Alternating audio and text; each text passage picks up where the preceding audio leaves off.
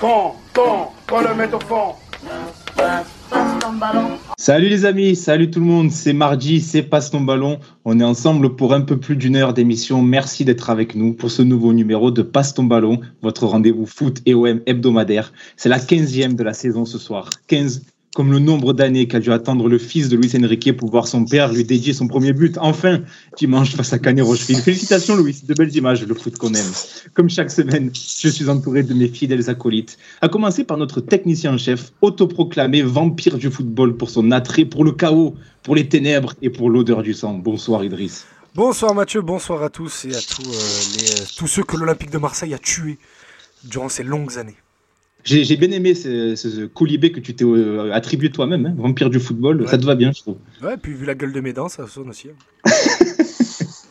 Avec nous également, et il fait son retour, celui qui a très peu dormi samedi soir, puisqu'il a passé la nuit à fêter le titre algérien en coupe arabe sur le Vieux-Port. Mais rassurez-vous, il était bien couvert, avec notamment ces magnifiques gants en cuir que vous pouvez voir sur Twitch. Bonsoir Ama.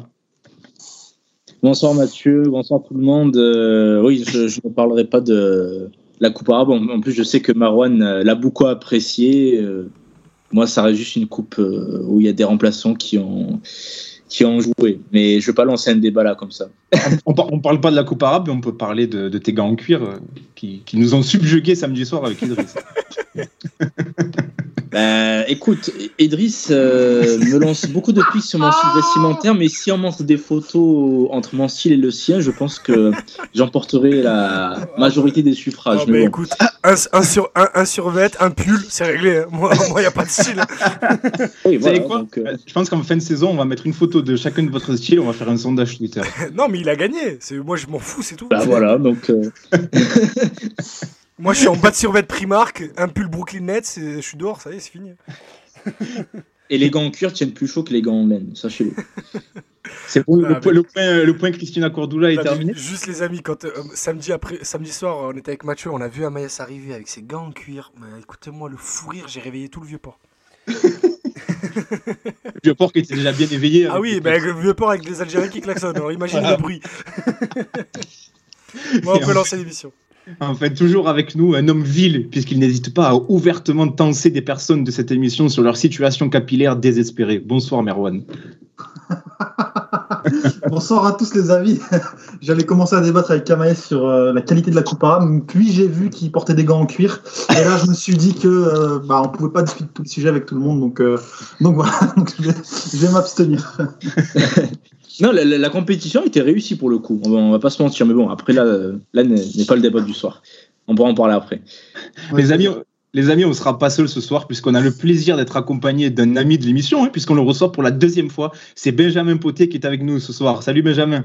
Salut, merci pour l'invitation les gars. Ben, merci, merci d'être avec nous. Merci à toi surtout, Benjamin. Tu étais venu nous voir il y a, allez, il y a environ un an à peu près euh, pour parler de, du film Gunnar. C'était l'épisode 6 euh, de l'émission en octobre 2020 à peu près. Il est toujours disponible à, la réécoute hein, si vous voulez le, revivre cette émission. Ton film euh, sur Gunnar, donc, qui retraçait la vie de, de l'iconique buteur de l'OM, Gunnar Anderson, un film que tu as réalisé. Uh-huh. On s'était vu en plus en studio à l'époque. lors du, en plus, je crois que c'était le dernier jour du, de la campagne de, de crowdfunding que tu avais lancé. C'était ouais, dans les derniers jours. C'était dans les derniers jours, exactement. Et euh, on avait eu l'honneur, euh, on avait eu l'honneur de le recevoir trois heures avant l'after. tout à fait. Ouais, exactement, exactement. Voilà, ouais, ouais, ouais. Les, la première émission de France, tout ça, on reçoit souvent les, les, les, invités avant l'after. Euh, hier, l'after a invité Sébastien Louis, euh, qu'on a reçu il y a ils, ont invité, ils, ont, ils, ont, ils, ont, posé un traquenard à Sébastien Louis, c'est pas pareil. oui, c'est vrai. Utilisant les bons termes, tu as raison de souligner ça. Et, d'ailleurs, euh, sachez qu'on travaille déjà, déjà sur un épisode 2 avec Sébastien Louis où il aura davantage l'occasion de parler plutôt que de se, se faire couper la parole. Voilà. Voilà, donc euh, ce sera en janvier ou février, normalement, il reviendra nous voir Sébastien Louis. Euh, mais, mais du coup, Benjamin, pour revenir sur, euh, déjà sur ta venue lors de la première émission, donc on disait, on t'avait reçu, donc c'était peut-être le dernier jour de, de, la campagne de financement, et ça avait été une franche réussite, puisque tu avais, il me semble que tu avais dépassé assez, nettement même ce, ce, que tu, ce que tu visais. Ouais, ouais, ouais, on était arrivé à, on avait dépassé la jauge d'une 20-25% à peu près, j'avais demandé 17 000 et quelques euros, et on est arrivé quasiment à 21 000, donc c'était super. Donc merci du coup de patte, les mecs. Ah bah, vous écoute, apportez la petite pierre à l'édifice qui fait que qui fait que ça tient debout maintenant. Ah, écoute, c'était un plaisir. Et depuis, bah, le film est bel et bien terminé. hein. Des Ouais. diffusions, des projections ont commencé. Euh, Il a même été primé dans des festivals. On va, on va en parler. Euh, on va faire un point avec toi sur les derniers mois qui se sont écoulés, sur ce, et puis sur ceux qui arrivent aussi, puisque c'est que le début pour toi et Gunnar. Euh, on te le Mhm. souhaite en tous les cas. hein. Et puis tu vas nous accompagner tout le reste de l'émission pour nos débats. Euh, Alors on va pas débriefer le match de ce week-end, les gars. On va essayer de faire euh, plutôt un petit bilan de la première partie de saison de l'OM qui s'achève, euh, qui s'achève demain face à Reims. Donc êtes-vous déçus, euh, ou les deux, hein, c'est possible aussi. Euh, Qui vous a surpris, qui vous a déçu lors de cette première partie de saison? On va, on va revenir sur tout ça. Bref, on a beaucoup de choses à dire. Donc sans plus tarder, passe ton ballon, saison 2, épisode 5, 15. C'est parti, Idriss Jingle. On va commencer avec la première partie, donc sur le, sur le film euh, Gunnar avec Benjamin euh, Poté, son réalisateur. Déjà, la- Benjamin, la première question qu'on peut te poser, c'est ben, depuis le temps que, depuis ça fait quoi? Ça fait quelques mois. Comment vas-tu? Comment vas-tu? Comment se sont Bah, déroulés bien. Comment se sont déroulés ces derniers mois pour toi qui, on Euh, l'imagine, bah, ont été bien, très, très chargés? euh, au final, euh, heureusement, enfin, on, a eu euh, des confinements quasiment interminables qui fait que j'ai pas pu, euh, j'ai pas pu euh, opérer, on va dire, mon, activité principale de, de guide conférencier, guide touristique, mais ça a bien repris depuis l'été. Et puis au final, bah, ça m'a permis, en tout cas, euh, ce moment-là, de pouvoir euh, finir le film, donc via la campagne de financement participatif, via le montage final, mixage son, tout ça. Après, c'est vrai que le film a été lancé seulement en septembre, euh, on va dire même en novembre, pour les projections publiques euh, et ouvertes, tout simplement parce que ben, il y avait plus de place dans les cinémas, dans le sens où, à cause de la pandémie, c'était euh, vachement, vachement restreint. Mais tout va bien depuis, hein, tout roule. Ça a été, euh, on imagine, assez, euh, assez animé hein, ces dernières semaines. Alors, entre les projections en salle qui commencent, euh, il y a aussi eu des, euh, nominations dans des festivals, on va en parler un peu plus tard, mais déjà pour les projections, euh, il y a déjà des, petites projections qui, se sont déroulées, il y en a d'autres qui arrivent. Ouais, ouais, ouais. Alors, bon, ben, on avait commencé aux variétés de manière privée, on va dire, pour, pour récompenser une partie des, crowdfunders qui avaient donné, on va dire, un minimum, tout simplement. On rappelle que tu- avais lancé une campagne pour, euh, Voilà. pour financer l'achat des, euh, des, des images d'archives qui sont très chères. C'est hein. ça, c'est ça. Il y avait à peu près, euh, sur les 17 000 euros que j'avais demandé, j'avais budgété à peu près ouais, euh, 9 000 euros, mo- moitié-moitié, on va dire, de frais techniques qui nous restaient, c'est-à-dire même payer des droits, par exemple, à un musicien, un, un Italien que j'ai trouvé via des plateformes et tout ça, payer euh, le monteur, euh, payer un mixage son parce que ça coûte quelque chose, et puis euh, c'est moi qui avais opéré le son tout le long. Et puis bon, bah, quand on dirige et qu'on est obligé d'opérer le son, c'est pas toujours compliqué. Donc il y avait du boulot là-dessus. Et puis l'autre moitié, ouais, ouais, c'était vraiment l'achat d'archives à Blina, à Pathé Gaumont, des photos à l'équipe, à la Provence, à la Marseillaise. Donc voilà. Et c'est vrai que d'avoir réussi à avoir un petit peu plus, ça a permis euh, d'être un petit peu plus tranquille par exemple, quand il y avait euh, 5 secondes, parce qu'il compte par, euh, par tranche de 30 secondes, et qu'il y avait euh, un rush que je voulais garder de vraiment 5 secondes, euh, qui ne rentrait plus tout à fait dans le timing des 30 secondes et tout ça, et ben ça me permettait euh, de dire, allez, c'est bon, on peut le payer. Et ça, c'est, ça évite pas mal de prises de tête euh, pour moi et pour euh, Andri, qui était mon monteur euh, sur le projet. Et ça représente, euh, pour ceux qui ne le savent pas, on en avait parlé dans la, la première émission qu'on avait fait avec toi, Benjamin, mais l'achat d'images d'archives, ça représente un coût qui est assez colossal. hein. Je, je Ah, crois que les, les gens ne ouais, sont ouais. pas forcément au courant des, des- Non, des- exactement. des prix Ah, qui sont, qui sont opérés. Bah, à savoir qu'en plus, j'ai payé des archives seulement, seulement pour ce qu'on appelle des projections publiques non commerciales. C'est-à-dire que vous venez, vous payez votre ticket, en général, qui va coûter 5 euros et tout ça, mais il n'y a pas de projection commerciale. C'est-à-dire dans une salle avec euh, une projection euh, par jour, par exemple, euh, et, et un film qui va sortir véritablement en salle avec des projections quotidiennes. Non, non, non. Là, j'ai payé en tout et pour tout quasiment 10 000 euros, 7 500 à l'INA, puis après le reste c'est sur les autres, pour simplement des projections en festival et des projections publiques non commerciales. Donc, euh, je dois allonger euh, la même somme quasiment si demain il y a une vente à la télé. tout simplement.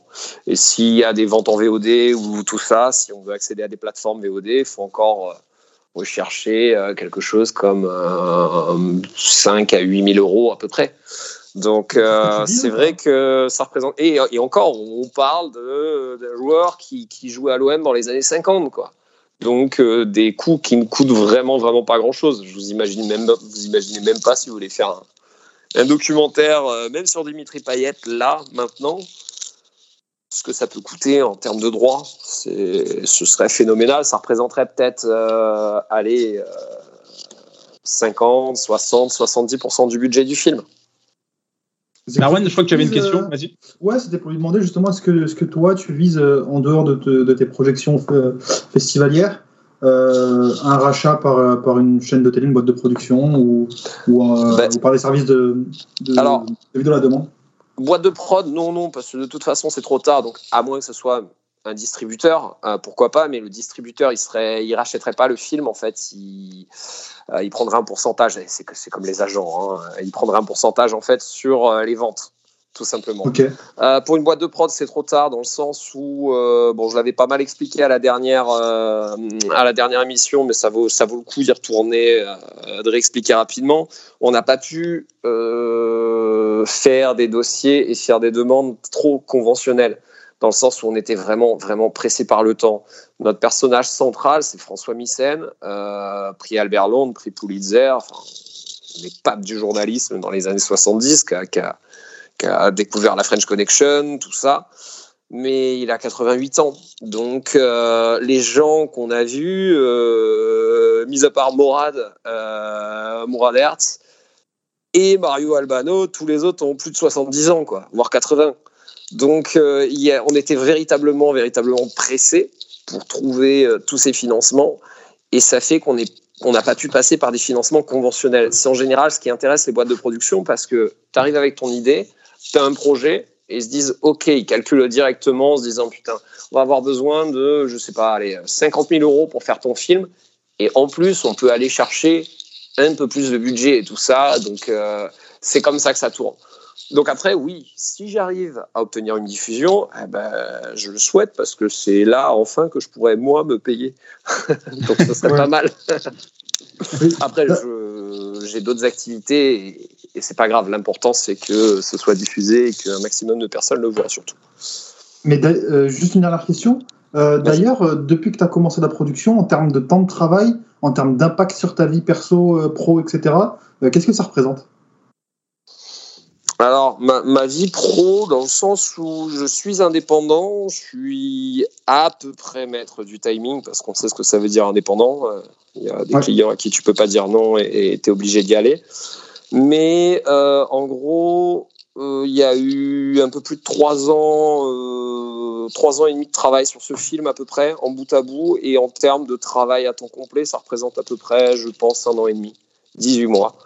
Sachant que, bon, euh, moi, je suis réalisateur, euh, puis par la force des choses, je suis devenu producteur, là, de scénariste du film, et puis euh, de quelques postes techniques que j'ai dû faire.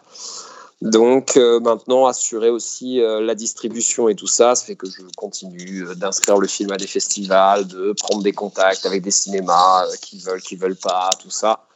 Voilà, ça représente à peu près ça. Après, Oui, bon, bon, bon, on fait ça pour le plaisir, quoi. Hein Euh, Justement, tu parles des, euh, des premières projections en salle qui ont commencé. Euh, on a envie de te demander quels sont les premiers retours des gens qui l'ont vu. euh, qu'est- qu'est- Qu'est-ce que qu'est-ce que tu entends sur le film Ah bah écoute, moi c'est- c'est c'est assez bien bien parti parce que quand on avait fait l'avant-première en variété, il y avait le fils de Gunnar, il y avait euh, euh, plein de gens que je connaissais qui m'avaient donné euh, 50 balles pendant le financement participatif parce qu'ils dit putain le foot, mais qu'est-ce que je m'encarne Mais Benjamin, je l'aime bien, il est sympa, il est gentil, on est dans tel assaut ensemble, on fait ça ensemble et tout. Ils sont venus et beaucoup de gens, euh, que ce soit la famille très proche, moi c'était important de savoir respecter la mémoire parce qu'il y a tellement de conneries qui ont été racontées sur Gunnar Anderson et, et qui continueront à être racontées de toute façon que je voulais vraiment euh, que le film soit validé euh, par la famille. Mais comme je suis un fada, je l'aurais pas montré avant, avant l'avant-première. Et ça s'est super bien passé parce que il a vraiment apprécié, il a vraiment euh, eu l'impression, voilà, voir son père euh, qu'il a pu vu depuis euh, des années, depuis 52 ans, il n'avait pas entendu la voix de son père, il l'a entendu. Je parle de Patrick, hein, des, fils de Gunnar, et il a adoré. Puis au-delà de ça, voilà, les gens qui avaient mis 50 balles dans le cochon euh, pour dire bon, j'aime bien Benjamin, mais j'aime pas le foot.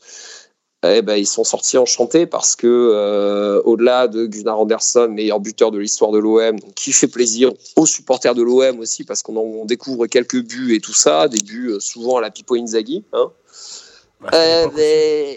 Ouais, à cette époque aussi. Mais bon, il savait être placé, puis il faut toujours la pousser hein, devant la ligne. Sinon, elle passe devant la ligne, puis elle rentre jamais. Quoi. mais en tout cas, les gens, les gens ont apprécié euh, toute l'histoire, hein, euh, même le drame social qu'il joue euh, dans la vie de Gunnar Andersson, en fait. Et ça, ça c'était déjà une première très belle victoire. quoi.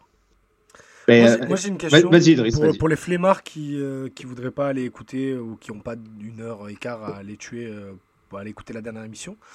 Euh, bah, c'est qui Gunnar Anderson Gunnar Andersson, c'est le meilleur buteur de l'histoire de l'Olympique de Marseille. Mais au-delà de ça, parce qu'il restera très probablement euh, pour toujours, vu comment le football a évolué, et que des mecs comme euh, Skoblar et JPP, qui sont restés quelques années quand même, n'ont pas réussi à l'égaler.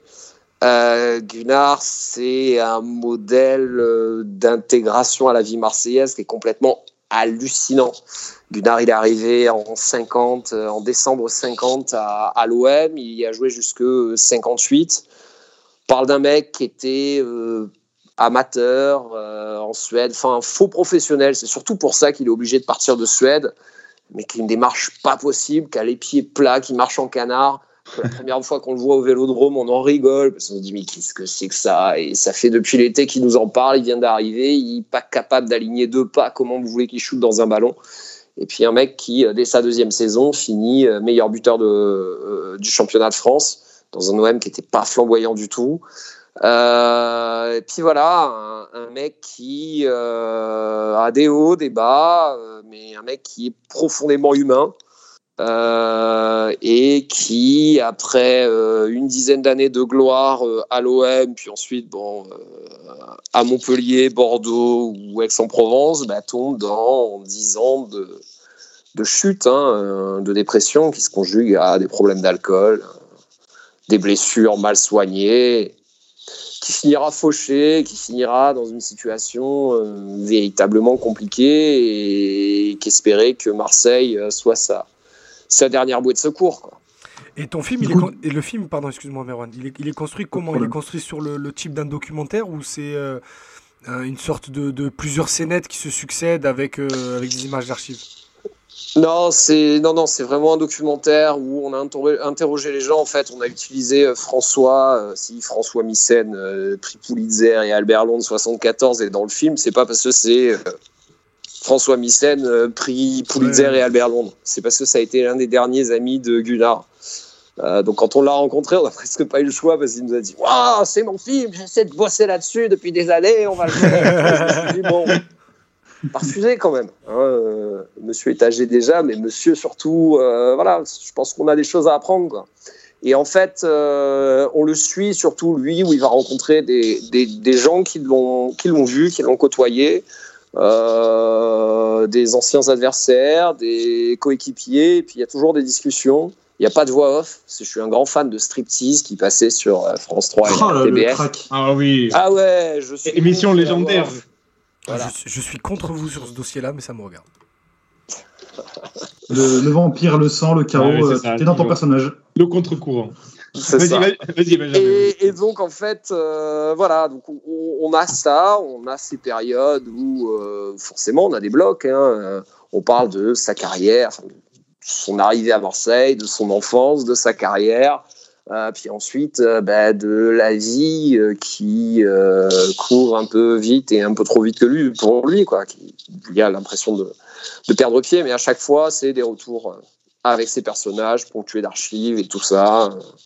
Voilà, c'est vraiment documentaire classique. On a tourné quelques images avec un, avec un ami à Mazargues, euh, dans Mazargues, dans le centre-ville, euh, qui fait un peu la silhouette de Gunnar pour agrémenter tout ça. Alors, je suis pas un grand fan de la docu-fiction, de tout ça, mais bon, Euh, maintenant, dans les documentaires, on est obligé de mettre ça. C'est plus possible de voir quelqu'un face caméra qui parle pendant 52 minutes. C'est beaucoup trop long. Et c'était pas mal. Ça, ça, ça raccroche un petit peu plus l'histoire à la ville de toute façon. Parce que, étant donné qu'on a tourné avec des gens qui ont autour de 80 ans, très souvent, on a tourné chez eux. D'où le côté un peu striptease aussi. Hein. L'impression d'être. Euh, voilà, exactement. Mais euh, l'idée, c'était vraiment de rattacher le film à Marseille, parce que moi, ce qui m'a fait percuter sur l'histoire de Gunnar Anderson, qui est si singulière, à l'époque, j'ai lu un article dans SoFoot en 2015, euh, j'habitais à São Paulo au Brésil, et euh, voilà, je fais véritablement un parallèle entre euh, sa trajectoire personnelle à lui et la ville. Moi, je suis pas marseillais, je suis pas né à Marseille, mais j'ai grandi ici. Euh, J'y suis revenu après parce que c'est ma ville. Je me, je me, définis comme marseillais. C'est pas voilà, c'est comme ça. Oui, non, exactement. Hein, euh, mais euh, ce côté en fait où on dit qu'il y a euh, cette ville qui peut encenser et cette ville qui peut créer des légendes véritablement et cette ville qui peut broyer ses enfants, adoptifs ou non d'ailleurs, euh, ben, j'ai trouvé que en gros il y avait tout dans dans l'histoire de Gunnar. Vraiment, enfin tout. C'est exactement la question que j'allais te poser en fait, c'est que Gunnar Anderson, c'est quand même un, un joueur euh, emblématique de l'Olympique de Marseille qui a eu des hauts très hauts et des bas très bas. Donc, euh, enfin, ouais. euh, tu as répondu à la question, donc c'est vraiment ça en fait, toi, qui t'a amené à t'intéresser à ce personnage. Oui, oui, plus oui, qu'à qu'à prendre deux heures pour apprendre un petit peu à qui c'est. Toi, directement, qu'est-ce qui t'a fait passer de bah, cet intérêt, le fait de dire, bah voilà, Gunnar c'est Marseille, ah bah allez hop, on fait un film. Pourquoi lui Parce qu'il y, y, en a quand même d'autres dans l'histoire olympique de Marseille. Pourquoi lui spécifiquement Et pourquoi ah, est-ce que tu allé jusqu'au film?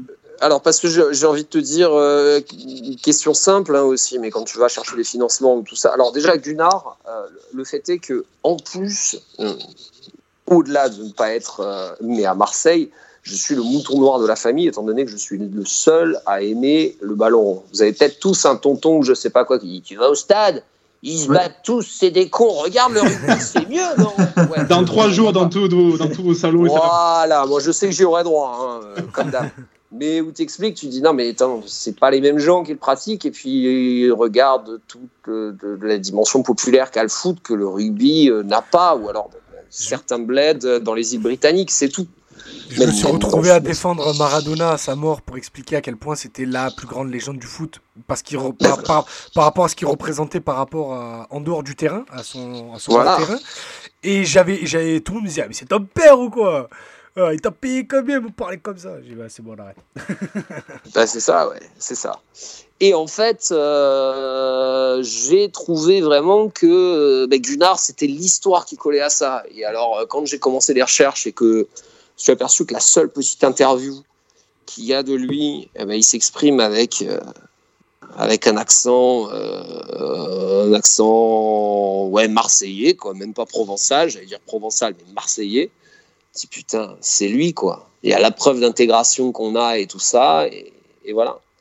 Euh, donc c'est ça que j'ai trouvé original, en plus de toutes les 36 000 anecdotes euh, qu'on lit un petit peu partout et tout ça. Il y en a des vraies comme le kidnapping, il y en a des fausses comme, euh, je sais pas, euh, les billets dans les tibias, les échanges de, billets sur le terrain avec Yesso à Malsi ou alors euh, des choses qu'on n'a pas pu vérifier. Est-ce qu'il a vraiment bu 10 pastis à une mi-temps avant un match contre Roubaix alors qu'il perd des 2-1 et qu'il met un triplé en 13 minutes? Ça, je sais pas et ça m'intéresse pas. Tu peux raconter euh, l'anecdote du kidnapping euh... Bah alors rapidement, ouais, ouais, il euh, y a euh, Raymond Gimel et, et Lucien Dapo qui sont euh, au Provençal euh, dans l'édition du enfin, ou Provençal. Le Provençal, c'est l'ancêtre de la Provence pour. pour voilà, la Provence, c'est ça vient du Provençal et, et, et, du Méridional. Et en fait, ils sont, ils se foutent un petit peu trop de Dankos, qui est le président de, de l'OM hein, dans ce début de saison 50-51. Donc il les interdit euh, de vestiaires, de terrain, de, de tout, de tout. Donc euh, ils arrivent à savoir par un intermédiaire déjà à l'époque que Gunnar Anderson va prendre le train pour arriver à Marseille avec tel train et tout ça. Euh, mais qu'est-ce qu'ils font? Ils lui envoient un télégramme pour lui dire, euh, pour éviter un portin, euh, prière de descendre à Avignon. Et à Avignon, ils vont le cueillir. Et ils le ramènent ils font l'interview euh, en buvant des cafés, en tout ça. Ils le collent à l'hôtel d'Arbois, donc en face de Saint-Charles. Et puis là, euh, Dankos, euh, qui avait convoqué les Suédois, Johansson et, et Ekner, qui étaient là à l'époque, qui attendent avec des fleurs sur le quai, il n'arrive pas. et puis, ben, on lui envoie un télégramme aussi, on dit vas-y, va le cueillir. il est en train de dormir dans, ton, dans l'hôtel en face, en fait. Et donc là, grande page qui sort, édition spéciale dans le soir et tout ça. Gunnar Anderson qui rentre en baillant, c'est un. Bref, il a même failli repartir à ce moment-là. Ouais, voilà. hein. Et Ils ont failli le renvoyer directement en disant Attends, Tu t'es foutu de ma gueule, alors que c'est c'est un quiproquo. Hein. C'est juste un quiproquo. Et c'est ça qui est énorme. C'est ça qui est énorme. Tu as eu, euh, alors je, je sais plus, est-ce que tu as eu euh, sa famille Alors tu nous disais que son fils était là pour la projection. Euh, Ouais. Est-ce que, sa, fa- sa famille intervient dans le docu Je, je- je t'avoue qu'on en avait parlé dans la, dans la première émission, mais je ne m'en souviens plus. Sa fille adoptive, une de ses deux filles adoptives, l'autre est, est décédée. Son fils, donc Patrick, qui était là. Son autre fils, Jean-Claude, habite en Angleterre. Il avait des problèmes de santé, donc j'avais pas vu le voir. J'avais pas pu le voir quand on avait tourné en, au printemps 2019. Euh, il y a seulement sa fille qui est en Suède parce que il avait une petite fille en Suède avant même d'arriver à, à l'OM. Alors qu'il est arrivé à 22 ans à l'OM, il a eu des enfants euh, très jeunes. Et elle, elle avait un peu rompu les, ouais, voilà, elle avait rompu les ponts avec son papa et tout ça. Et donc, euh, ben, je suis rentré en contact avec elle, mais j'ai pas eu de retour euh, positif. Donc, euh, je je suis pas allé plus loin, hélas.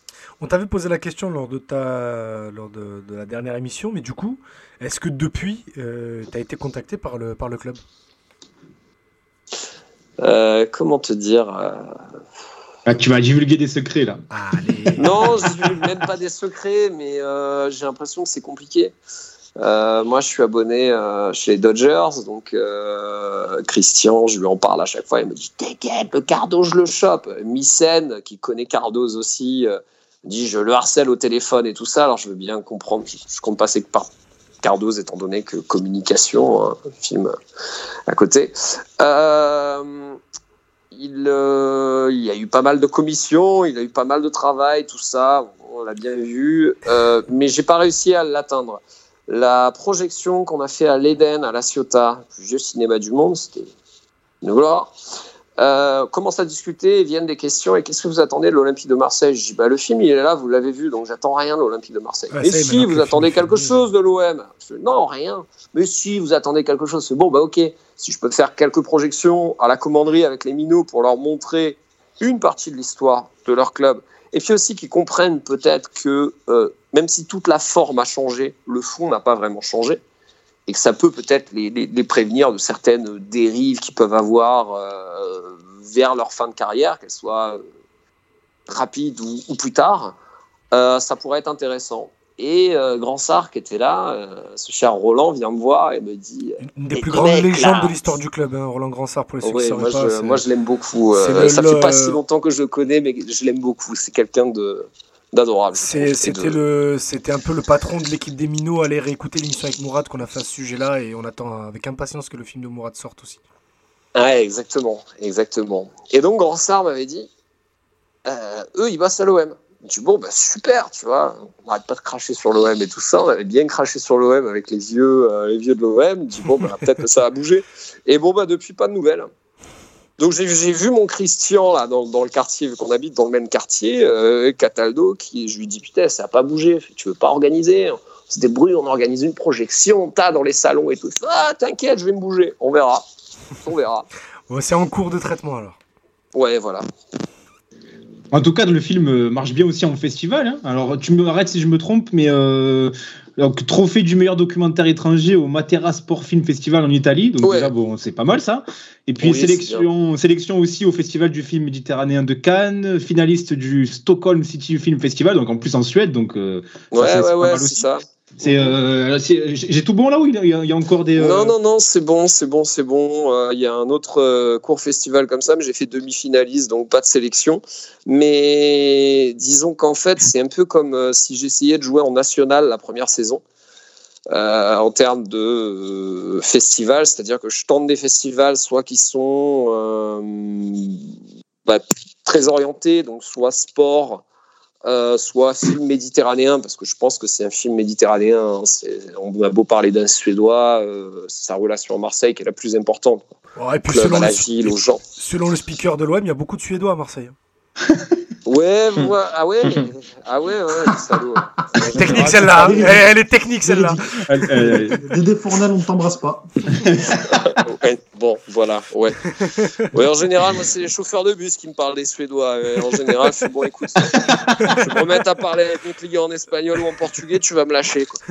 Euh, mais ouais, les, les films indépendants aussi, et en fait, euh, un film, il faut toujours réussir à lui créer un CV pour essayer de monter dans la division au-dessus et tenter les festivals de documentaires qui sont véritablement de premier plan et tout ça, jusqu'à bah, le Graal, ce serait forcément de pouvoir aboutir à, un prix dans, euh, enfin un prix ou au moins une sélection dans euh, des festivals de documentaires assez renommés, on va dire, je sais pas comme La Rochelle par exemple qui me vient, qui me vient à la tête ici et tout ça.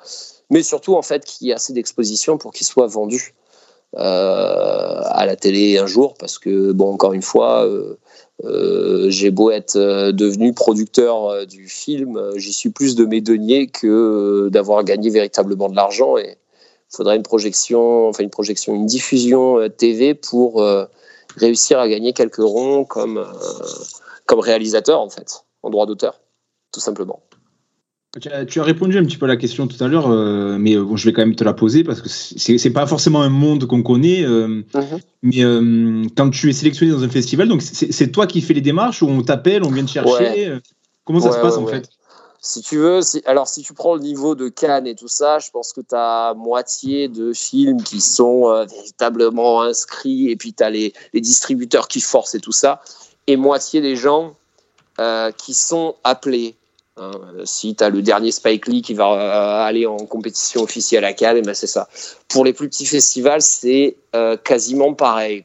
En général, tu fais des inscriptions, mais encore une fois, pour euh, combler tes lignes au CV et tout ça et être un peu connu, et moi, j'ai pas de réseau, j'avais fait des trucs, mais quand j'habitais au Brésil, je suis obligé d'inscrire. Donc en général, je paye un petit, une somme symbolique, quoi, qui est de l'ordre de moins de 10 euros en général pour participer à un festival. Et euh, il y a un comité de sélection qui sélectionne ou pas le film. Après, j'imagine qu'il y a des films pour que le festival gagne en visibilité aussi, il peut y avoir des films connus. Et c'est là qu'ils vont finir par démarcher d'autres euh, producteurs, d'autres distributeurs et tout ça. Mais étant donné que moi, je ne suis pas à ce niveau-là, euh, c'est moi qui fais manuellement, qui surveille toutes les semaines les, appels à films et tout ça euh, dans les festivals euh, qui peuvent m'intéresser. Et du coup, en plus, euh, là, moi, je suis quand j'ai vu la liste, c'est Stockholm, moi, qui m'a, qui, je me suis dit, mais il doit être super fier de, d'avoir, d'être, d'être finaliste dans le pays de Gunnar. ouais, ouais, ouais, c'est quelque chose de particulier, j'imagine, pour toi. Sur le tout premier, c'était un petit festival et j'avais pas été sélectionné parce que, encore une fois, les festivals généralistes, c'est beaucoup plus compliqué je sais, je travaille, enfin, je travaille, je, suis bénévole dans une association qui organise un festival de cinéma à Marseille. Et en gros, on veut programmer de la fiction.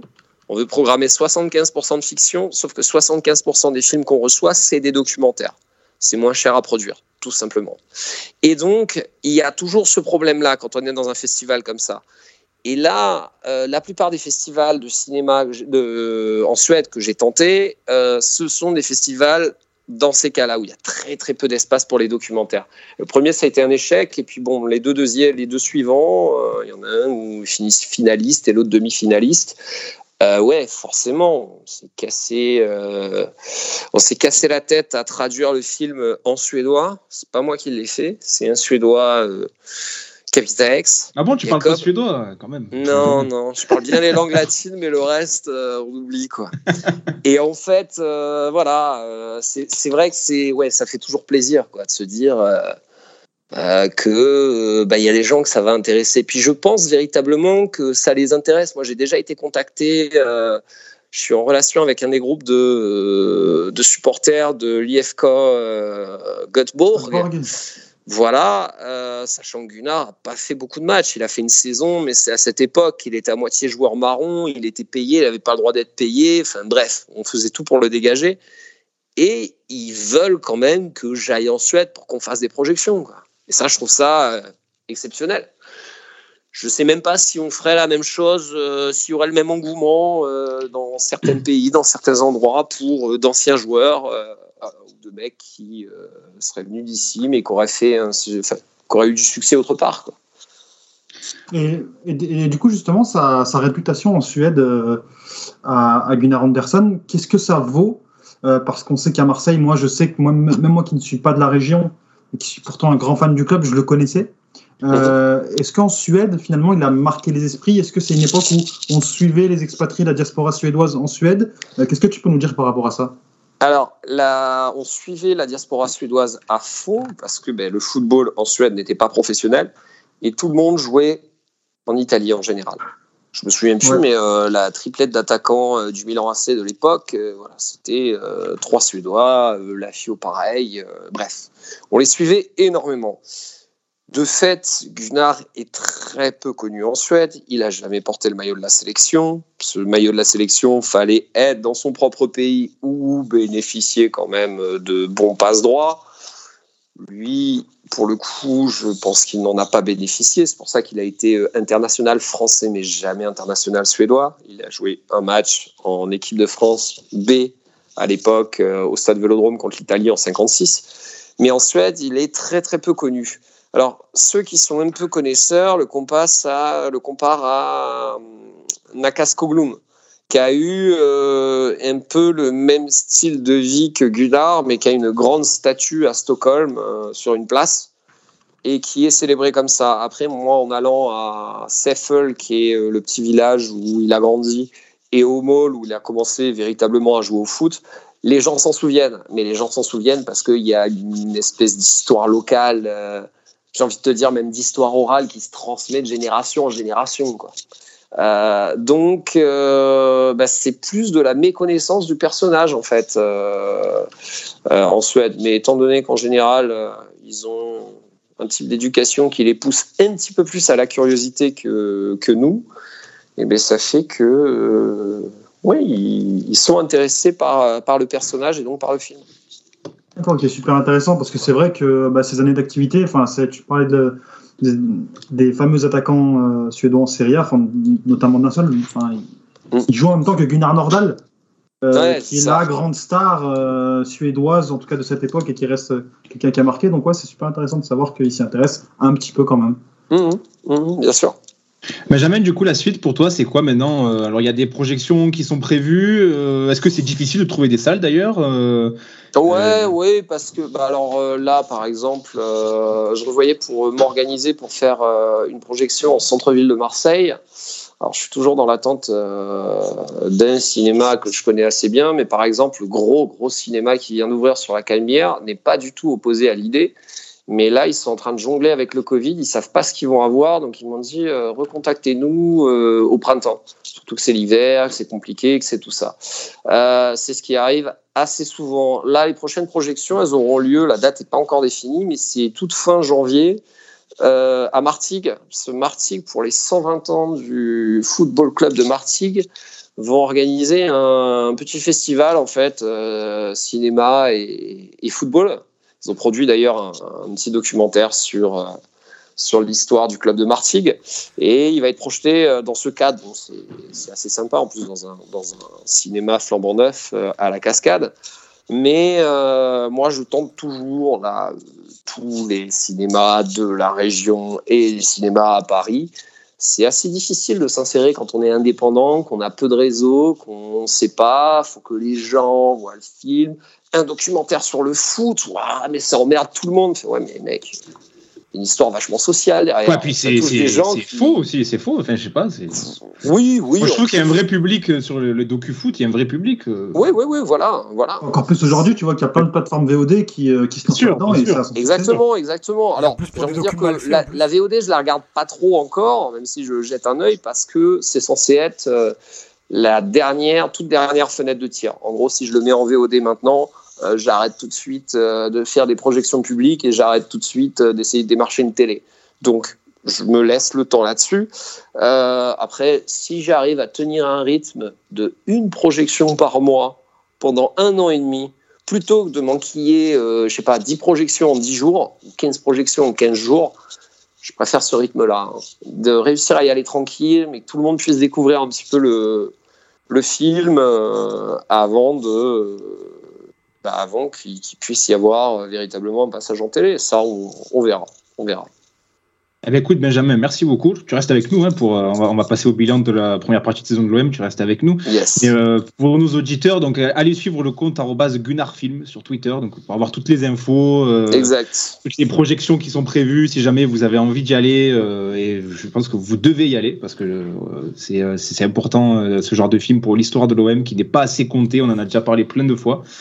Euh, et puis voilà, donner de la force à Benjamin parce que c'est du super boulot. Et puis et puis voilà. euh, tu, à part si tu veux rajouter un dernier truc avant qu'on passe à la suite, Benjamin. Non, non, t'as raison. Et puis en plus, quand on fait des projections, il y a, y a les gens qui me demandent le film, euh, bon, s'ils sont loin, ou alors ils préfèrent l'avoir comme ça, euh, le voir tout seul. Euh, faut pas oublier que le cinéma, et ça se perd de plus en plus avec les plateformes VOD, c'est qu'on a véritablement, véritablement euh, une expérience collective. C'est-à-dire que en gros, on regarde le film ensemble, donc on, on, on rit, on pleure ensemble, et puis surtout, en général, euh, j'assure le service à présent, c'est-à-dire que je suis là pour le débat, donc on en discute après que ce soit de euh, Gunnar Anderson lui-même, du personnage, euh, de ce qui est faire un film indépendant sur l'OM et tout ça. Donc c'est vraiment des moments sympas. Donc venez, suivez le compte, vous aurez les infos et venez. Et pour les vieux, il y a même des Facebook. Et puis, euh, et puis euh, un jour, quand, euh, quand on pourra, on, pourrez même rencontrer l'équipe de Passe ton ballon parce qu'on viendra à une pro. Ouais. Voilà, ce sera. Ouais. Eh ben, je, je vous tiens au jus des prochaines, euh, dès que j'ai les prochaines dates. Avec plaisir, les gars. Ah bah, avec plaisir. Avec plaisir. On passe au bilan de l'OM, les gars. Idriss, tu m'envoies un petit, tu m'envoies un petit jingle, s'il te plaît.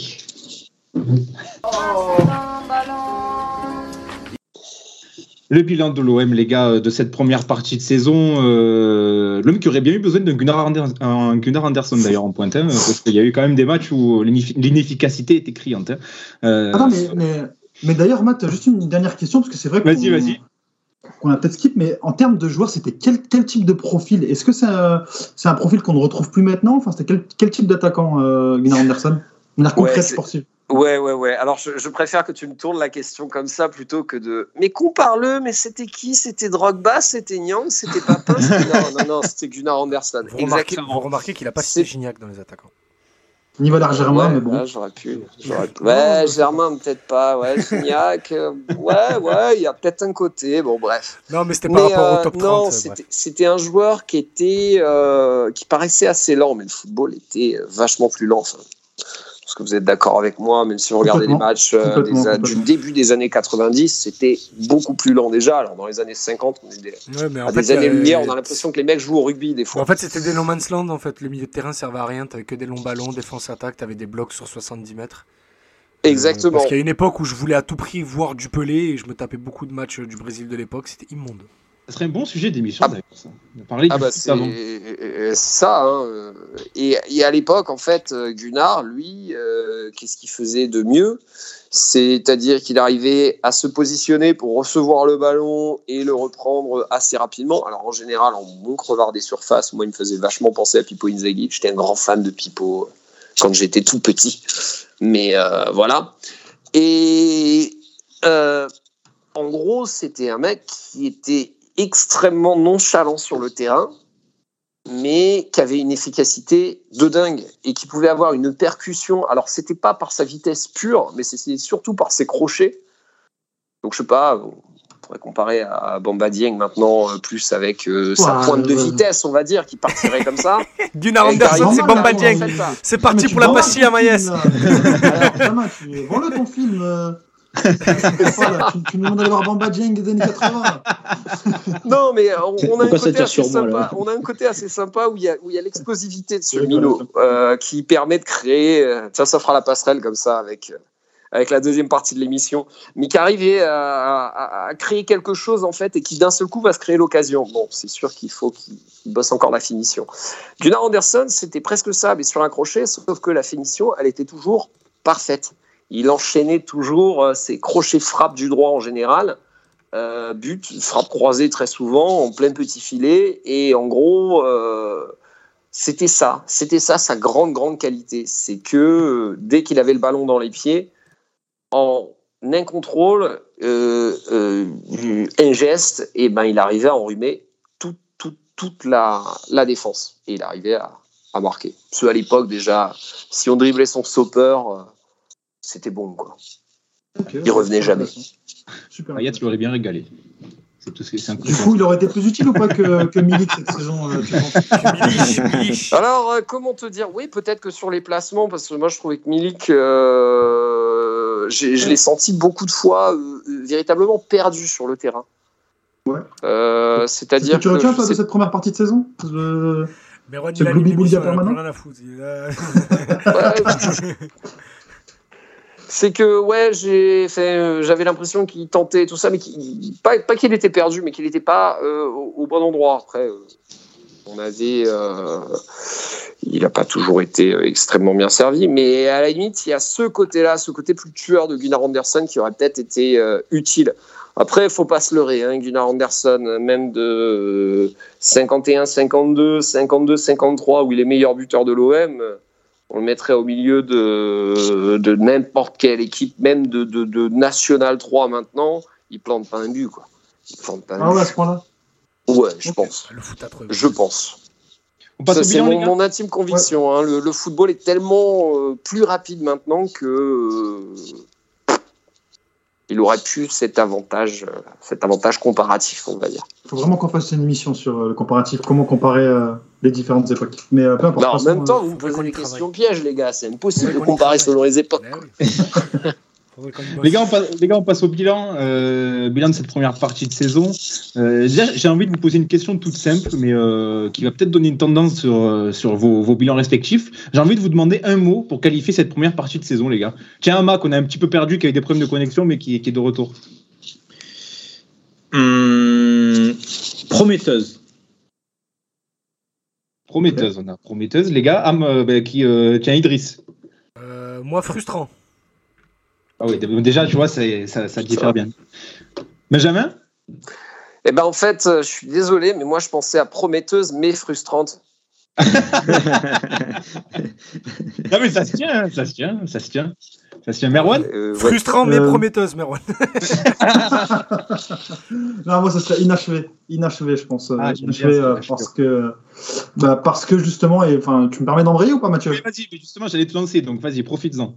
Bah, pas de problème, parce que en fait, on débute la saison euh, euh, bah, très très bien, je trouve, même dans le contenu.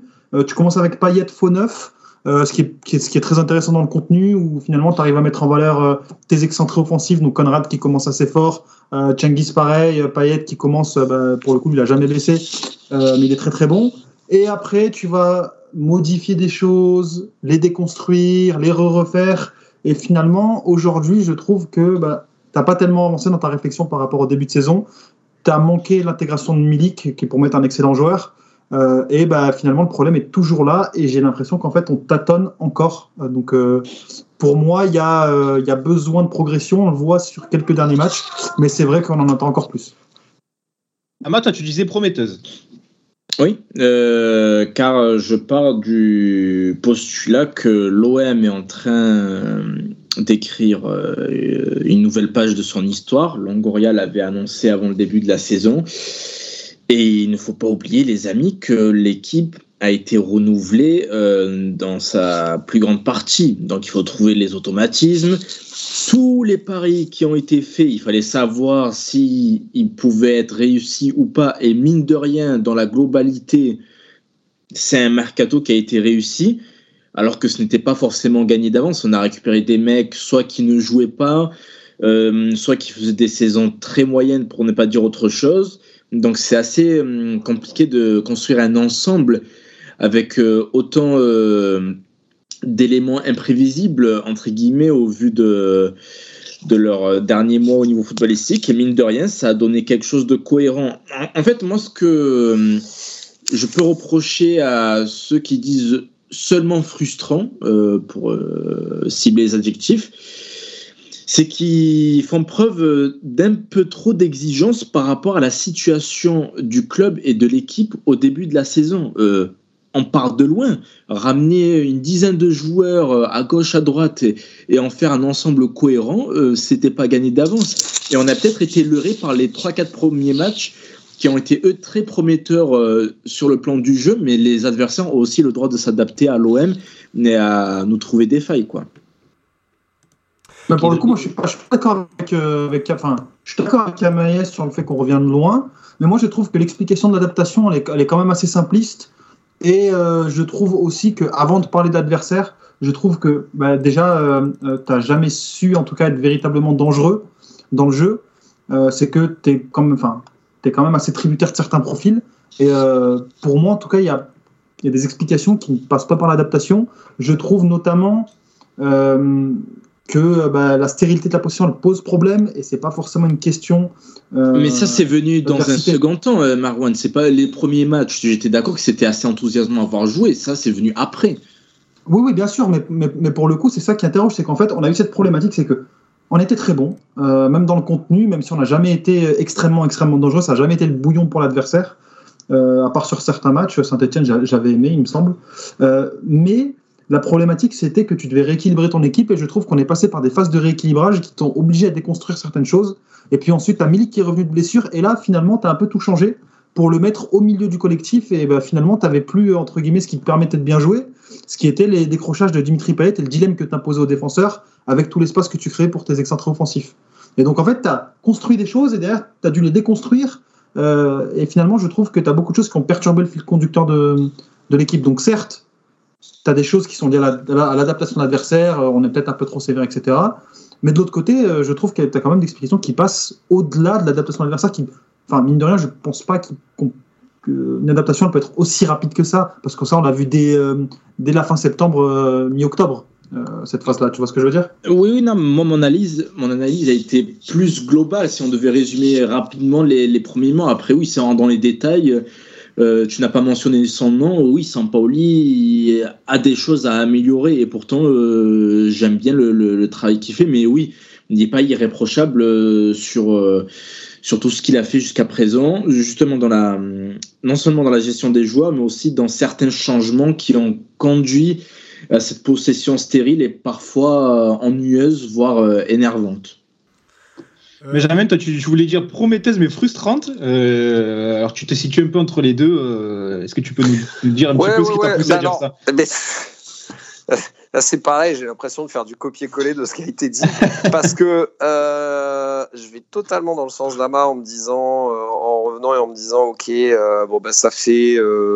Allez, on va dire que la deuxième partie de saison l'an dernier, c'était quasiment le début d'une transition. On avait déjà le nouveau coach et tout ça poser ses principes de jeu, qui... mais voilà, on, partait vraiment, vraiment de rien. On s'aperçoit en fait que c'est vachement prometteur dans le sens où, euh, bon, bah, quand on, voit qu'on a récupéré des joueurs euh, comme euh, Gendouzi qui, qui, voilà, qui feront peut-être les beaux jours de l'OM pendant quelques saisons et, et, de quelle manière. Enfin, moi, je trouve que c'est un joueur super élégant sur le terrain. C'est, un des joueurs que j'aime beaucoup regarder. Euh, par exemple, quand je vais au stade, je vais plus pour bloquer sur certains joueurs euh, qu'autre chose, euh, comme Saliba. Mais voilà, il y avait la frustration exactement de ne pas réussir à avoir peut-être imposé ces systèmes de jeu. Et je suis pas sûr que l'adversaire se soit à chaque fois adapté. J'ai l'impression qu'il y a un moment où on s'est perdu un petit peu dans le système de jeu. Euh, tout simplement parce que euh, on voulait euh, rétablir certaines choses, on n'était pas sûr de de la manière dont il fallait jouer. Enfin, quand je dis on, je parle bien sûr de, l'encadrement technique, et ça fait que certains automatismes qui commençaient à se trouver, ben, on finit par par se perdre et par par disparaître complètement. Par exemple, dans toute la session qu'on a eue là au mois d'octobre, qui était qui était pas un bon mois du tout. Euh, voilà, c'est un peu comme ça que je l'ai senti. finalement, le même. Euh, ah oui, bah, tiens, Idriss, vas-y, vas-y. Non, non, non, mais tu fais bien. J'allais oublier Idriss. Oui, oui, c'est. Euh, Idriss, il n'a pas parlé depuis le début du débat, donc c'est pour ça que je l'avais oublié. Vas-y, Idriss. parce que j'ai beaucoup trop parlé dans les deux précédentes émissions. Du coup, j'ai décidé que j'allais faire une petite. Bravo, c'est bien. Bravo. Mais vas-y, je te donne la parole quand même. Et très clairement, en vrai de vrai, sans, sans blague, c'est parce que j'ai rien à rajouter à ce qu'a dit Merwan. C'est que je suis euh, sur la forme d'accord avec Amaïs. D'accord, c'est prometteur. En termes de points, on est dans les clous, et voilà. Mais euh, c'est sur le fond, moi, que, que je me confronte à, Ama. C'est parce que on, on part de loin, mais quand tu montres ce que tu as montré en août et en septembre, c'est pas juste de l'euphorie. Si les mecs avaient réussi à se trouver aussi facilement, ben, ça donne une base de travail beaucoup plus solide. Et pas juste de dire c'était une, une, de- une éclaircie d'été. Je trouve que Sampaoli a, a de vrais échecs. On en a déjà parlé, on s'était déjà un peu engueulé lors, de- lors de l'émission après OM3 à, à ce sujet. Je trouve que l'adaptation, enfin l'adaptation, l'utilisation plutôt de, de Sampaoli, de, par Sampaoli de Lirola est, euh, est problématique, que sa gestion de Gerson est problématique, sa gestion humaine d'Arit est aussi problématique. J'ai beaucoup de réserves euh, sur, euh, sur ce qui peut ou va se passer d'ici la fin de saison. Après, je suis pas voyant, je suis journaliste, donc je me conforte au fait. Donc, euh, sinon, sur le, le- le fond de ma pensée, euh, référez-vous à ce qu'a dit Merwan il y a deux minutes. En- Oh, incroyable. En tout, en tout cas, tu, tu le disais, Idriss, euh, là où, euh, et, Ama- et ça va rejoindre ce que disait Ama, c'est qu'en termes de résultats, l'homme est plutôt dans les clous, les gars. Parce que la l'occasion d'être deuxième à la mi-saison, euh, bon, il y a ce point noir en, en Ligue Europa, mais que tu as réussi un petit peu à rattraper en étant renversé en Conférence League. Enfin, finalement, le, le niveau résultat, est-ce que c'est même presque un peu inattendu, inespéré au vu de tout ce qui s'est passé ces derniers mois? Inattendu, non, c'est. euh, Oui, par rapport, à, à- à- Quand par, même, si. par rapport au storytelling. Mais non, parce qu'au final, au début de la saison, quand tu regardes tous les effectifs de Ligue 1, tu dis l'OM deuxième à la trêve, c'est pas fou d'y penser, c'est cro- c'est Ouais, mais sais bien qu'on n'est pas sur euh, Football Manager, faut que ça prenne quoi. C'était franchement, sûr. c'est. J'aurais Mais- pas forcément parlé sur ça moi dès le début. Mais regarde tous les autres effectifs, euh, tous, les, tous, tous nos concurrents de Ligue 1, au final, il n'y a, il y a pas beaucoup de monde qui n'a pas changé à part Lille. Et encore qui a changé son entraîneur, mais sinon tout le monde a Ouais, mais dans ces dans ces proportions, non. Rennes, par exemple, ils, ils ont moins changé. Oui, ils ont moins changé, mais ils recrutent Martin Terrier euh, et Gaëtan Laborde, je les aime bien, mais bon, je préfère quand même avoir Gendouzi et Saliba. Donc, euh, ok, ils ont, ils, ont, ils, ont, ils ont recruté, ils ont dépensé 80 millions d'euros, j'aime beaucoup Kamaldine Souleymana, mais, mais sur le papier, on garde quand même un meilleur effectif qu'eux. Il y a, il y a- Rennes a beaucoup... euh, Rennes, je les considère même pas comme des concurrents, c'est des concurrents par rapport à ce qu'ils ont déjà fait dans le, depuis le début de saison. Mais ok, euh, Rennes, si euh, c'est encore un concurrent à la 37e journée, ben, il faudra plutôt regarder ce qui s'est mal passé du côté de Lille, Monaco et Lyon, plutôt que de se dire qu'on euh, est, des survivants. Encore une fois, c'est sûr que par rapport à, ce qu'on a vu sur le terrain, il y a beaucoup de frustration, beaucoup de matchs qu'on aurait pu gagner, qu'on dominait de la tête et des épaules, qu'on a pu gagner, qui se sont finis par des matchs nuls. Plus que. donc au final, non, comptablement parlant, en termes de nombre de points, c'est pas fou. Mais vu que tout le monde. euh, tout le monde ne fait pas le championnat qu'il est censé faire, et je reprends les trois concurrents de base qui sont Monaco, Lyon et Lille. Bon, au final, deuxième place à la trêve, c'est bien, c'est très bien, mais c'est pas non plus inespéré. On est, partait pas le début de saison en se disant les gars, on joue le maintien. Bah, personnellement, moi, je trouve ça inespéré par rapport au scénario parce qu'il y a quand même un certain nombre de faux pas. Il y a des séries négatives où tu as du mal à gagner. Et là où je rejoins Idriss, c'est qu'effectivement, j'ai l'impression que personne ne veut aller chercher les, les premières places du championnat. Donc l'OM est là parce que l'OM a réussi en tout cas à ne pas avoir des bas trop bas. Il a toujours, à- à- toujours avoir réussi à conserver des périodes un peu moroses, mais jamais catastrophiques. Et pour le coup, moi je trouve, et je suis assez exigeant avec cet homme, parce que je trouve qu'il y a un effectif de qualité. Certes, On, des oublie, postes hein, comme ça, a, celui ça a beaucoup changé et tout, mais on oublie la qualité folle qu'il y a poste par poste. hein. Ouais, mais on Ouais, oublie aussi la jeunesse Bien sûr. de, Non, mais enfin, de- de euh, tes- cadres, tes cadres. C'est un paramètre à prendre en compte. hein. Certes, mais tes cadres de l'effectif, regarde au-delà de l'âge, regarde le, nombre d'années d'expérience. Gendouzi, c'est sa cinquième saison au niveau pro, donc il a ok, il a 23 ans, mais c'est sa cinquième 22 année. au- même. 22, mais c'est sa cinquième année au niveau pro. Euh, Saliba, c'est sa quatrième. Changes Under, il a 26 20 ans. Ouais, mais c'est sa quatrième saison, mine de rien. Ouais, mais je suis, dé- moi je suis désolé, moi, Donc, je- au moi ça- final, ça- c'est- D'accord, ils, sont- d'accord, ils sont jeunes, mais ils, ont comme, ils, ils sont, ils, ont- ils sont quand même, euh, pour repartir il y a 15 ans, des joueurs qui avaient 5-6 ans d'expérience, ils avaient déjà 26 ans. Oui, je suis d'accord, Euh, mais les derniers mois, ils sortent d'un échec ou d'un semi-échec. C'est à prendre en compte aussi, Oui, les gars. c'est- on mais n'a pas des mecs attends, qui Mais jouaient. c'est- euh, mais c'est un autre 35 contexte. matchs réussis C'est un dans leur saison. c'est une nouvelle saison. Non, mais en, en soi, on est d'accord. C'est juste que. Non, non, moi je suis pas d'accord avec ça. hein. Non, mais on garde pas. Là, non, je- mais c'est juste qu'on. on- on- je, je te laisse après, Meron. C'est juste que on, sur le fait que oui, c'était des joueurs qui n'étaient pas donnés euh, vainqueurs de suite à l'OM. Mais après, voilà, c'est un nouveau cadre, c'est un nouveau contexte, et c'est pas des joueurs. euh, tu les récupères pas au fin fond de la dépression. C'est des revanchards, donc c'est à la limite le meilleur, le meilleur cadre possible pour eux. À la limite, quand tu récupères Milik, c'est pas un cadre idyllique parce qu'il sort de beaucoup d'un long, d'un long moment de blessure. À la base des bases, il a pas envie d'être là. Mais quand tu récupères Gendouzi, c'est le meilleur cadre possible pour lui. Oui, pour le coup, moi, je suis pas, je suis pas, euh, je suis, je suis pas du tout d'accord avec toi, Amand, parce que comparativement, je suis désolé. Tu prends les effectifs qu'il y a en face, tu as le PSG qui est largement au-dessus, tu as ce Monaco aussi, qui à mon sens est au-dessus. Euh, mais le reste, je vois pas en quoi, ne serait-ce qu'en termes d'expérience, euh, c'est au-dessus de l'OM. Tu sûr. prends Lyon, moi je trouve que Lyon a un effectif vraiment moyen. C'est un effectif qui est déséquilibré. Euh, tu prends Rennes, c'est un effectif Eh, mais t'as qui est juste au le moins niveau, par aussi exemple, jeune. du Lyon, déjà, qui mange juste celui de Ah l'OM bon, sur le papier, Ouais, mais- normalement. Ouais, mais Lucas, défense- Lucas Paqueta, Bruno Guimaraes est au-dessus. Le reste, je suis désolé, c'est quand même moyen. Ouais, bon, Ouais, je suis d'accord avec Ah, Marwan. hein. c'est- je même en sélection du Brésil, tu vois, je prends juste le milieu déjà, par exemple, c'est pas... Ouais, mais non, Bah, euh, Ah Ger- ouais, comme Gerson Gendouzi, Gerson Gendouzi, Payet aussi, ils sont tous internationaux. Ah, mais attendez, les, les Lions, normalement, à la base, ils ont un effectif peut-être plus cohérent et plus fourni pour non, moi. c'est pas mais vrai. C'est pas vrai, juste- c'est pas vrai ça. c'est- juste que là, euh, on a un regard biaisé par rapport euh, à leurs résultats qui sont Je très suis pas mauvais. d'accord, il y a personne non, je, suis- je suis désolé, il y a personne je prends le milieu, ils ont Paqueta, Mais tu prends que le Guimarães, milieu, on a une meilleure Aouar, défense, une Acré. meilleure attaque. Attends, euh, attends, mais excuse-moi, mais parce qu'il y, a il y a aussi la légende Awar, c'est que Awar est un bon joueur, mais tous les combien de mois? Bah, en décembre, janvier, quand il faut Moi, je te parle sur le papier. Et, la, et la déf- tu me dis la, la, la Ah, défense, bon. On a Boateng, non? On a des Nayer, je savais pas. Je... Ah, Ouais, ouais, bah, ça va. euh, ok, c'est Boateng, on a, on a Boateng euh, qui monte depuis le début de saison en Ligue 1, je garde Saliba. hein. Non, Et- il est bon. Non, et par de- contre, il est bon, Boateng. Ouais, mais c'est un bon joueur, mais le je- reste, c'est quoi mais je, préfère, je préfère ce qu'on a nous, bien sûr. Là, tu me rajoutes Boateng, je, je dis pas qu'il a pas sa place à l'OM, hein. mais sur, si tu prends les quatre, tu prends la ligne de 4 de Lyon, la ligne de 4-5 de l'OM, on a une meilleure défense. Et C'est largement. Hein, Dans l'ensemble. Je suis désolé, j'aime bien Loukeba, j'aime bien euh, Moi, pas, Dubois, mais, pas euh, mais, je, mais je préfère avoir Tchalé Tatsar, Balerdi, Alvaro. Est-ce que tu peux isoler le j'aime bien Léo Dubois, s'il te plaît Ouais. Non, Ouais, ouais. Bien évidemment que c'était ironique.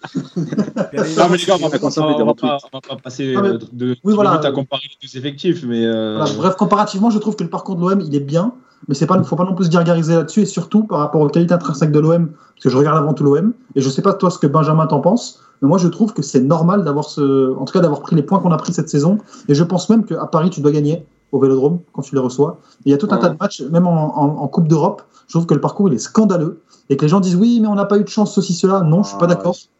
Tu forces là un peu quand même. Non, non, Scandaleux. Ah, Il y a 80 sur 6 que tu dois gagner, que tu domines. hein, C'est... Bah laissé ouais, parler, mais- laissé parler Benjamin qui, est- qui a été lancé par Merwan de Voilà, et- manière. Et oui, Donc- voilà, une- en une phrase sur la Coupe d'Europe, parce que je pense que vous allez, vous allez vouloir ré- réagir sur ça, c'est que quand ça arrive une fois, ok, ça peut arriver. Ça arrive deux fois, ok, peut-être. Ça arrive trois Ça, fois, c'est arrivé quatre ah, fois. peut-être un problème, mais quatre fois, voilà. Mmh. Vas-y. Ça, oui, oui, ça arrivé quatre fois exactement. Ouais, ouais, non, c'est euh, non, c'est vrai que c'est euh, c'est c'est ça qui est assez fou en fait, euh, d'avoir euh, euh, tant de possibilités, de se dire que bon, ben voilà, on finit avec pas mal de matchs nuls. Là, je rebalance sur le championnat, enfin même sur en, en Coupe UEFA, c'était pareil. En Ligue Europa, c'était pareil. Euh, D'être sur le match nul, donc de se dire, bon, bah, au moins on n'a pas perdu, surtout que l'équipe adverse a eu quand même une occasion à la fin qu'on aurait pu perdre, ta, ta, ta. Mais que, en fait, si on est à cette place, c'est parce que même des équipes qui jouaient très très bien à certains moments, euh, comme Angers ou Lens, hein, euh, sont un peu sous-cotés, mais qui peuvent être nos concurrents, on va dire, au moins dans un début de saison, se sont véritablement fracassés sur certains matchs. Véritablement fracassés. Et qui fait qu'on est à notre place euh, parce que j'ai l'impression que euh, la concurrence n'a pas été si bonne que ça. Il y a eu Nice aussi qui s'est fracassé sur certains matchs et tout ça, et qui fait que, euh, bon, ben, en termes comptables, alors c'est pas terrible, c'est pas parfait, mais c'est pas trop mal non plus. Mais bon, au final, on est où on est grâce aux autres qui n'ont pas fait le job. C'est mon Après, en cas de- global. En cas de victoire demain, tu te retrouves à 35 points en 18 journées, ça fait euh, quasiment 2 points par match, hein, c'est un beau parcours, hein, mine de rien. Moi, je suis complètement d'accord avec toi. C'est pour ça que pour moi, on est peut-être un petit peu sévère avec Sampaoli. Euh, moi, je, j'attends des progrès. J'attends que les choses se fixent. Mais tiens, tu Euh, fais bien, c'est le prochain, c'est le, point suivant que je voulais Je évoquer te avec laisse enchaîner. Je te laisse Bah, enchaîner. bah, justement, j'allais vous demander sur Sampaoli, euh, quel premier bilan, bilan vous faites et surtout, est-ce que vous, vous, vous trouvez qu'on est peut-être un peu trop dur avec lui ou au contraire, un peu trop euh, indulgent à lui, à lui passer parfois des choix un petit peu curieux?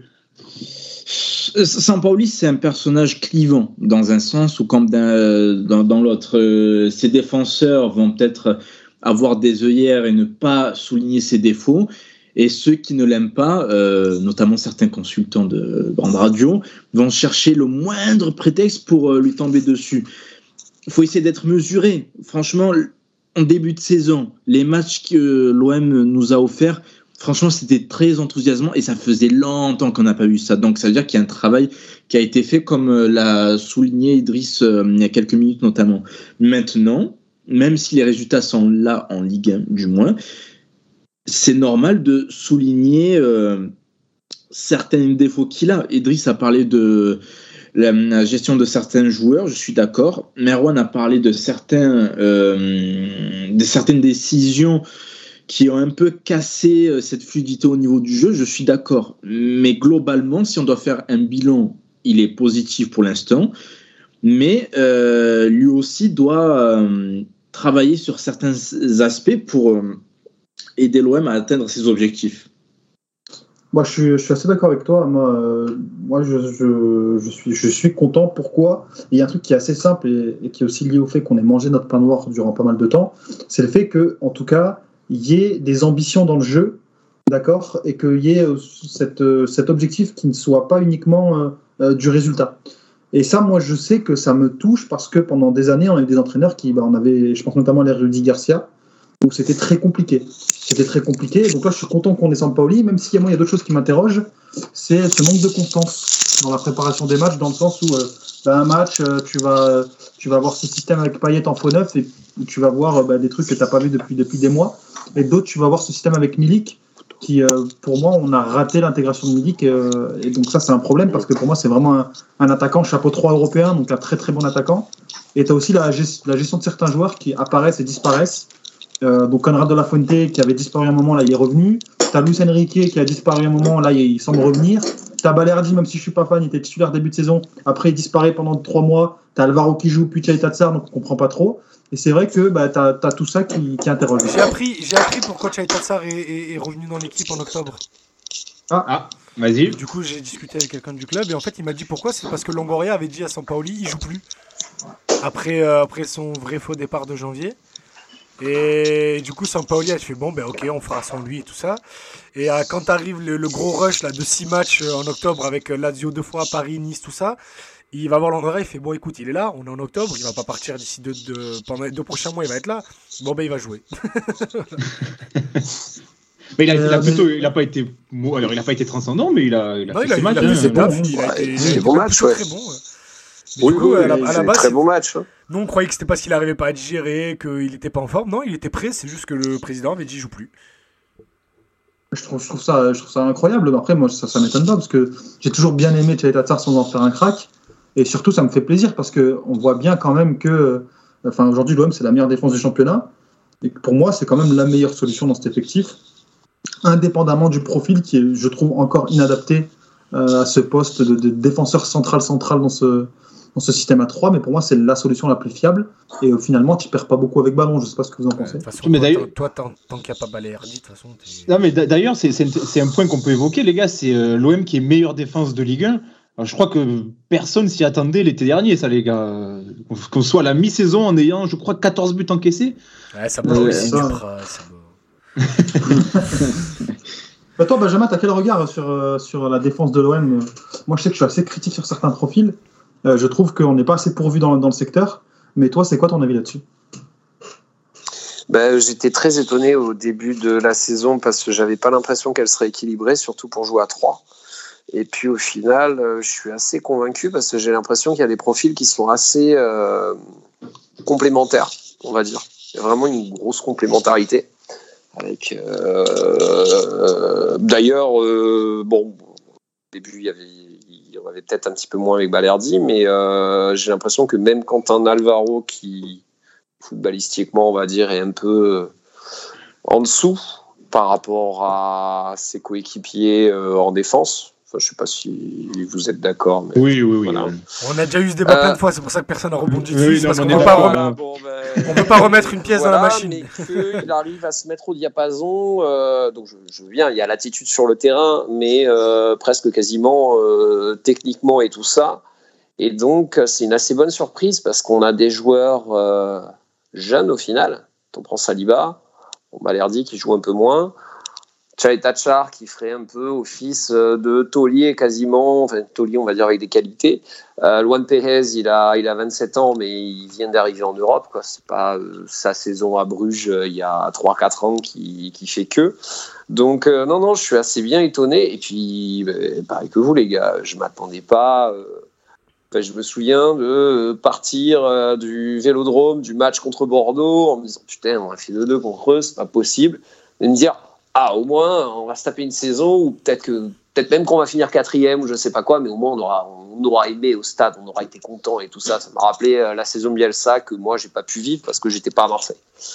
Euh, et puis ben là, ouais, c'est vrai que j'ai cette grosse surprise quand même de les voir euh, meilleure défense et puis surtout d'assurer de bloquer des, des, équipes qui. Enfin, le match à Strasbourg est impressionnant par rapport à ça tactiquement. C'est un match horrible quand on n'aime pas le foot et tout ça. Mais le fait d'avoir réussi à chaque fois les. Ça me fait penser à cadenasser Angers-Marseille sous AVB, moi. Comment? Ça me fait penser à Angers-Marseille euh, sous AVB. Je sais pas si tu te souviens.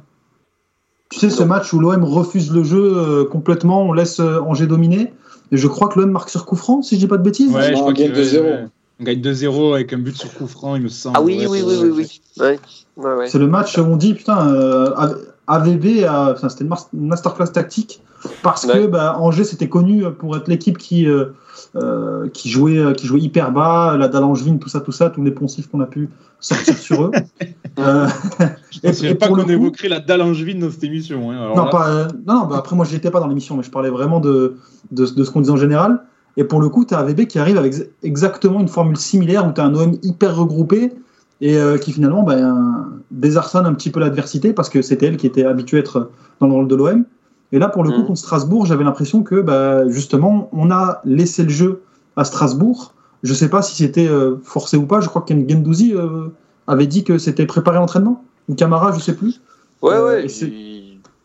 Ouais, ouais, et puis il les, il les avait bien attendus. Enfin, il- il- Strasbourg n'avançait pas tant que ça d'ailleurs. Strasbourg a passé euh, le match quasiment à, jouer, enfin pas jouer à la passe, à, la passe à 10 dans son, dans son camp, mais euh, étant au milieu de terrain et tout ça. Et puis il a suffi de, des coups de poignard bien placés pour euh, ça. Et j'étais au final agréablement surpris parce que c'est bien, on commence la saison en se disant Oh, c'est super, on va pas se faire chier et tout ça. Et là, il y a des matchs où on s'est fait chier. Il y en a eu quelques-uns. Quoi. Ouais, on est pas mal. ouais.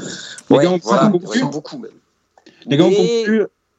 Vas-y, vas-y, termine, conclue. euh, Ouais, ouais, ouais. vas-y. Mais euh, je sais pas, j'ai j'ai l'impression en fait que euh, ben, euh, ça va permettre euh, de peut-être viser plus haut, au moins sur le plan comptable, peut-être un peu moins sur les émotions, hein, mais peut-être sur le plan comptable euh, sur la fin d'année. Enfin, ça montre en tout cas que euh, l'équipe commence à jouer ensemble et commence à prendre de la maturité collective. Ça, c'est important, je trouve. Les gars, on conclut, avec avec, euh, on conclut avec la rubrique habituelle euh, des après-matchs. Mais là, on va le faire pour euh, la première partie de saison. Votre phénomène et votre fatigué de la première saison, euh, de la première partie de saison. On rappelle le phénomène, le meilleur joueur, et le fatigué, le pire joueur. Si vous avez un phénomène là sur cette première partie de saison, les mecs, Mandanda. et plus sérieusement. Bah, il est évident le, le phénomène quand même. Non, mais oui, mais il est évident, mais on peut, on, peut Bah, vu, que, parler. vu que tout le monde va, va citer Payet, moi je vais citer Gendouzi. Gendouzi, ouais, Gendouzi. Bon, Payet, j'imagine qu'on est tous d'accord sinon. Ouais, sans- Bah, tout le monde a euh, dit Payet et Gendouzi, donc je vais dire Saliba aussi. Ouais, c'est mérité aussi. 3-4 matchs pour Ave, le reste, c'est de haute volée quand même. Ouais. Je suis, d'accord. Moi, je et pour le coup, je vais enchaîner sur le fatigué. Si tu me laisses. moi- Vas-y, vas-y. A non, pas de non, mais attends, toi, innove, toi. Pape Gay, Pape Gay. Ah, ça va. Ah, merci, j'allais Ah, dire. je te rejoins. J'allais dire qui? Bah, arrête. Mais non, mais non, mais les gars, je veux bien que je suis pas fan de lui, mais il, il- il a joué 8 matchs. Ouais, non, Balerdi, tu peux pas le mettre. Il a, il a Bah, il a joué. joué 8 matchs. Enfin, Oh, il il, a a, été il a pas nommé. joué. Il a été nommé. Il a peu joué. Non, non, non, non, non, c'est Pape Gay largement. Non, pas que je suis d'accord avec toi. Fab Gay, ouais, Merci. Ah, je 100%. pensais pas qu'on allait être unanime sur lui. Je pensais que c'était moi qui faisais une fixette sur lui. Une vraie Non, non, je pense- Je pense qu'on pense tous qu'on fait une fixette sur lui, mais bon, il y a un moment, on va s'en apercevoir qu'on est tous à penser la même chose. Bah, c'est clair, je trouve qu'il est inadapté à ce que veut Sampaoli et j'ai l'impression enfin, qu'il n'arrive pas à s'adapter ou qu'il veut pas, même si euh, je sais pas ce que vous en pensez, quand Baliardine. Euh, oula, quand Sampaoli. Et voilà Vous m'en avez, parlé, vous m'en avez parlé. Quand Sampaoli le met en tant que premier relanceur euh, après la défense, en tout cas dans les premiers relanceurs, je le trouve très mauvais. Et par contre, quand il le met euh, plus haut, euh, comme bah, contre Strasbourg ou en Ligue Europa contre le Lokomotiv Moscou, c'est beaucoup mieux, même si c'est toujours inadapté. dans les deux rôles, je le trouve pas ouf, moi. J'en avais déjà parlé dans, euh, je sais plus quel épisode, il y a deux, trois épisodes. Mais j'ai l'impression qu'il a un plafond de verre et je commence à me poser des questions sur son réel niveau parce qu'en soi, si on fait le film de sa carrière à l'OM, il commence très bien. Et depuis euh, ce fameux match à Rennes où il marque il prend un carton rouge, euh, c'est plus le même. Je sais pas ce qui s'est passé depuis. Si c'est vraiment ce match où il y a eu un problème, mais en tout cas, il apporte peu, que ce soit défensivement, offensivement. Euh, il est timoré, alors qu'il semble avoir le, et le bagage technique et physique pour, euh, pour comment dire, faire quelque chose, quoi, balle au pied, etc. Mais non, je, il n'est pas inspirant, quoi. Je, quand on le voit jouer, euh, on, a juste de la frustration. À chaque fois qu'Amaï parle de Pape Gay, il parle toujours de ce match face à Rennes. C'est une virgule qui vient juste après. Non, mais c'est vrai, parce qu'en soi, c'est le match le plus marquant euh, qu'il ait fait. Et depuis, vraiment, le, moi, je, je, je, marque vraiment le, début de son déclin, si on peut parler de déclin, depuis ce moment-là. J'ai l'impression qu'il montre rien depuis ce moment-là. Euh, moi, personnellement, fatigué de la, du début de saison, c'est Lirola. Parce que, parce que selon moi, euh, sa position n'explique pas tout. Donc, ok, hein, il est hyper inadapté pour jouer ailier, que ce soit à gauche ou à droite, mais ça n'explique pas euh, des gestes simples du football qui sont tout le temps ratés. Et euh, voilà. et, là, et, là, contre le Canet, et, là, et là, contre le Canet Rocheville, il a été mis dans sa position préférentielle et et il a toujours montré euh, de grosses euh, limites techniquement. Et ce qui m'énerve encore plus, c'est parce qu'on sait que techniquement, c'est un joueur plus qu'Abouchi. Eh ben écoutez, ça sera le mot de la fin. Euh, j'ai encore coupé quelqu'un, c'est décidément. Je, ne sais pas qui j'ai coupé. C'est Merwan, vas-y Merwan. Non, non, non, non, non, non, non, J'avais rien à dire d'intéressant. ben, ok, ah bah alors écoute. Ah ben, on arrête là. eh ben écoutez, c'est fini pour ce soir. Ben, merci Benjamin d'avoir été avec nous. C'était un eh ben, Merci les gars de m'avoir invité. Et puis, euh, bah, écoute, tu reviens l'année prochaine, vu que c'est une fois par an. Euh, écoute, tu reviens pas se voir. Ouais, ouais, quand on sera sélectionné au Festival de Cannes. Voilà, exactement. Hein exactement. exactement. Donc, n'hésitez pas à suivre euh, @gunarfilm sur Twitter et comme on l'a dit, pour avoir toutes les infos sur les projets de films euh, du film de, de Benjamin, c'est là-bas qu'il faut aller. yes. Et, puis, merci Benjamin, merci les gars. Nous, on se retrouve alors ni lundi ni mardi parce qu'il y, y, a un monsieur qui fait ses caprices là dans l'émission, qui parle là lundi ni mardi. Donc, on est obligé de se retrouver mercredi mercredi soir, le 29, pour la, fin, c'est la fin de l'année. Pour la fin du top 30. Oh là là là là, les gars, ça va être un grand moment, ça. La fin du top 30. Ah j'ai hâte. Je pense qu'on va, on, va vite euh, balayer euh, les numéros de 10 à 5 et on va se battre sur la position des 4 premiers. Surtout de 4 à 2. Là. 4, 3 et 2, il y aura du débat. Voilà, tout à fait, tout à fait. Eh ben, on se retrouve mercredi, donc, et puis, euh, bonne, fête, bonne fête à tous. Hein, euh, mangez bien, buvez bien, avec modération quand même. Et puis, euh, et puis joyeux Noël à tous. Et on se retrouve la semaine prochaine. Salut.